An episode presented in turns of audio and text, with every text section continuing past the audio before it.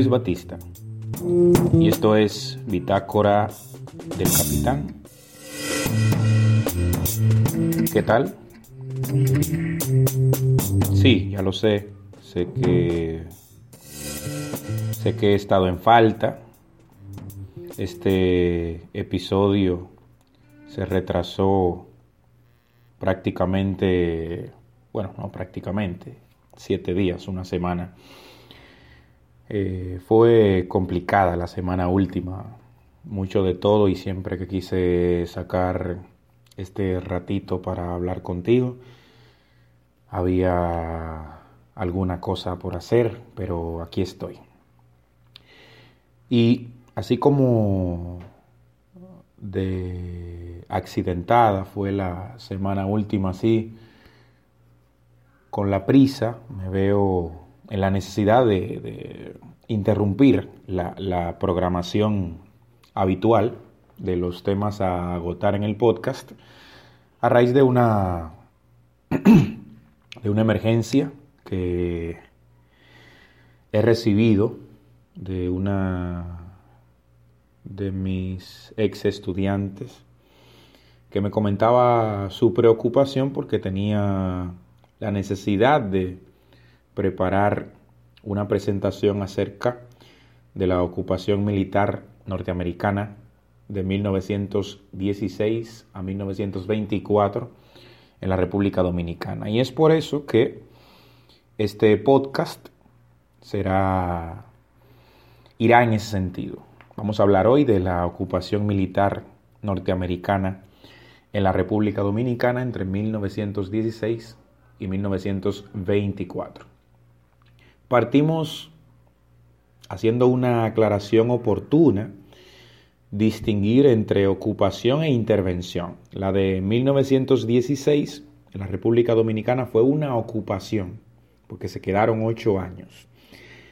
El acontecimiento, el desembarco de marines de los Estados Unidos en la capital dominicana en 1965 fue una intervención, porque vinieron las tropas estadounidenses a tomar parte en lo que se estaba desarrollando, que era una guerra civil.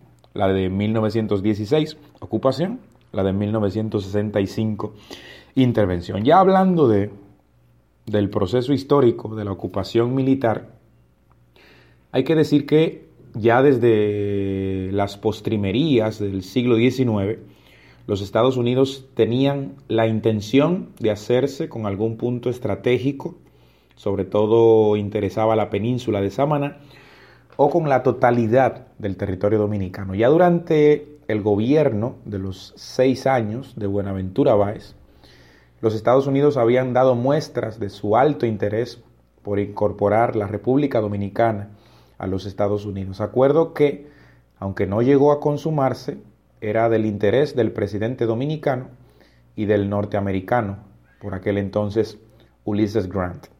En julio de 1891, el gobierno de Ulises Xerox firma el Tratado de Libre Cambio Comercial con los Estados Unidos, quienes buscaban eliminar el mercado europeo en América Latina. En el año 1892, la Westendorf, una empresa de accionistas franceses, holandeses, italianos e ingleses, venden sus intereses a una empresa norteamericana, la Santo Domingo Improvement Company of New York, de manera que la deuda externa dominicana y las aduanas del país pasaron a ser controladas por los Estados Unidos. Es decir, desde finales del siglo XIX, aunque no tenían el control político o el dominio político de la República Dominicana, sí que nuestra economía estaba comprometida y bastante con los intereses norteamericanos.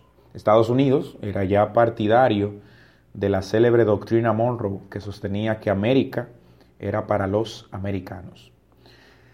Ya te hablé hace algunos podcasts en el podcast sobre el manifiesto de Montecristi de la guerra hispanoamericana en la que Estados Unidos derrota a España en el año 1898 y con eso le arrebatan a España posesiones en el Caribe y en el Pacífico, las colonias de Puerto Rico, las islas Filipinas, las islas de Guam y Hawái, pasaron a ser controladas por los Estados Unidos, que además habían dejado establecida una base naval en Guantánamo, en Cuba. De ahí en adelante, toda la política internacional de Estados Unidos habría de girar en torno a las intervenciones y a las ocupaciones militares en lo que a los países de América Latina y el Caribe respectaba. Las causas propiamente de la ocupación militar, bueno, por un lado los intereses económicos de los inversionistas norteamericanos, que se veían peligrar ante el caos político ocurrido tras la muerte del dictador dominicano Ulises Erox.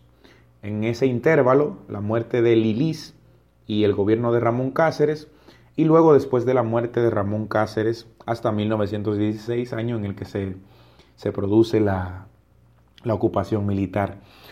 En menos de 20 años, entre 1900 1916, la República Dominicana supo tener hasta 16 presidencias diferentes. O sea, en los inicios del siglo XX, en la República Dominicana fueron un desastre desde lo político. Y ante la inminente participación de los Estados Unidos en la Primera Guerra Mundial, donde habría de enfrentar a Alemania, es una Alemania que para 1916 controlaba más del 20% del comercio tanto importador como exportador dominicano, lo que desde el punto de vista estratégico era un peligro para los Estados Unidos. En este punto ya Haití había sido ocupada militarmente en 1915, Cuba era un protectorado norteamericano y Puerto Rico una colonia. Es decir, la República Dominicana era la única posesión en las Antillas Mayores que no estaba en manos estadounidenses. Desde la muerte de Ramón Cáceres hasta 1916, los norteamericanos no lograron persuadir a ningún presidente dominicano para que fuera complaciente con las exigencias de estos, así que aplicaron lo que en su día el presidente Roosevelt sugería cuando se trataba de persuadir. Speak softly and always carry a big stick and you will go far. Habla con suavidad, pero lleva siempre en la mano un gran garrote y así llegarás lejos. El 26 de noviembre del año 1916, el presidente norteamericano Woodrow Wilson ordenó al capitán Harry Shepard Knapp que proclamara oficialmente la ocupación militar de la República Dominicana. Tres días más tarde, después de la orden, el capitán Knapp publicó su proclama anunciando que la República Dominicana queda por la presente puesta a un estado de ocupación militar por las fuerzas bajo mi mando, sometida al gobierno militar y al ejercicio de la ley militar aplicable a tal ocupación. Desde el inicio de la ocupación, evidentemente, hubo resistencia por parte de los dominicanos. Gregorio Urbano Gilbert, célebre personaje, solo, mientras se producía un desembarco de soldados norteamericanos, mató a un oficial. En el trayecto de Montecristi y Santiago, los dominicanos también enfrentaron a los invasores extranjeros. En la Barranquita, las tropas de Desiderio Arias, caudillo de la línea noroeste, al mando de Carlos Daniel, enfrentaron a los ocupantes. La más persistente y tenaz resistencia se organizó en la región este, como veremos más adelante. Los ocupantes establecieron de inmediato una dictadura militar en la que se violaron los más elementales derechos humanos. Por un lado, se decretó la censura de la prensa, señalando que toda noticia acerca de la ocupación que los periódicos quisieran publicar debía ser sometida previamente a un examen de un censor local. Impusieron el estado de sitio en todo el país y se prohibió a los dominicanos el porte de armas de fuego, lo mismo que la posesión de municiones y explosivos. Crearon la Guardia Nacional, cuyos jefes y comandantes eran oficiales de la Infantería de Marina de los Estados Unidos.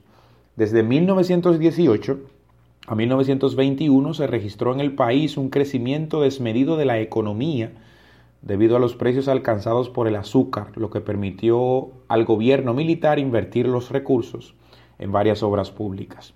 Construyeron tres carreteras que fueron iniciadas en tiempos de Ramón Cáceres. Estas fueron la carretera Duarte, que comunica a Santo Domingo con Santiago, la carretera Santo Domingo-San Pedro de Macorís de la capital hasta Asua, la otra, Estas obras permitieron unir las tres zonas del país con Santo Domingo y a su vez permitió a los ocupantes un mayor control del país, lacerando el poder local de los guerrilleros regionales que habían hecho imposible durante los inicios del siglo XX que gobierno dominicano alguno se sostuviese mucho tiempo en el poder.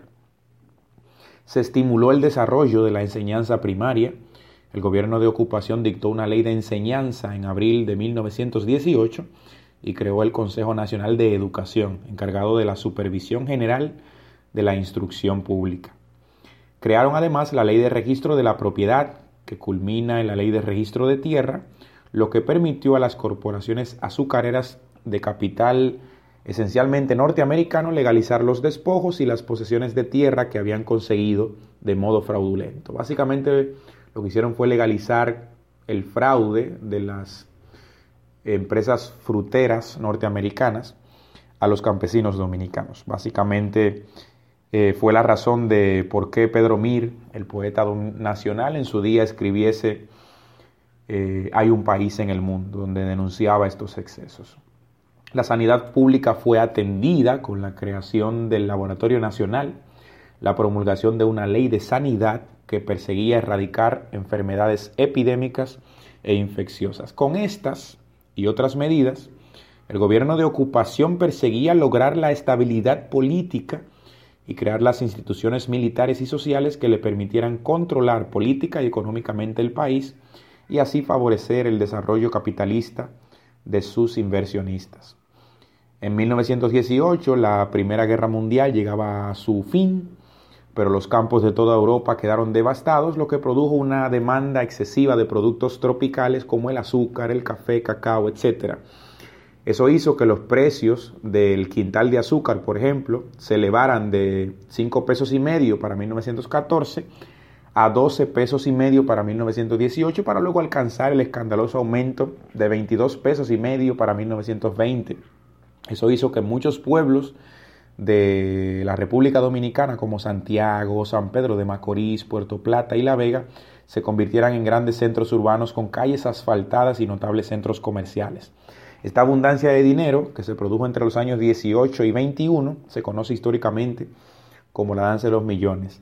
Se produjeron también importantes eh, movimientos que resistieron la ocupación militar, como fue el grupo de estos campesinos humildes, eh, pobremente armados, pero con mucho valor y con mucho tesón, conocidos históricamente como los gavilleros liderados por Vicente Evangelista, Ramón Natera, Fidel Ferrer, Martín Peguero, Basilio Santana, Pedro Celestino del Rosario, entre otros.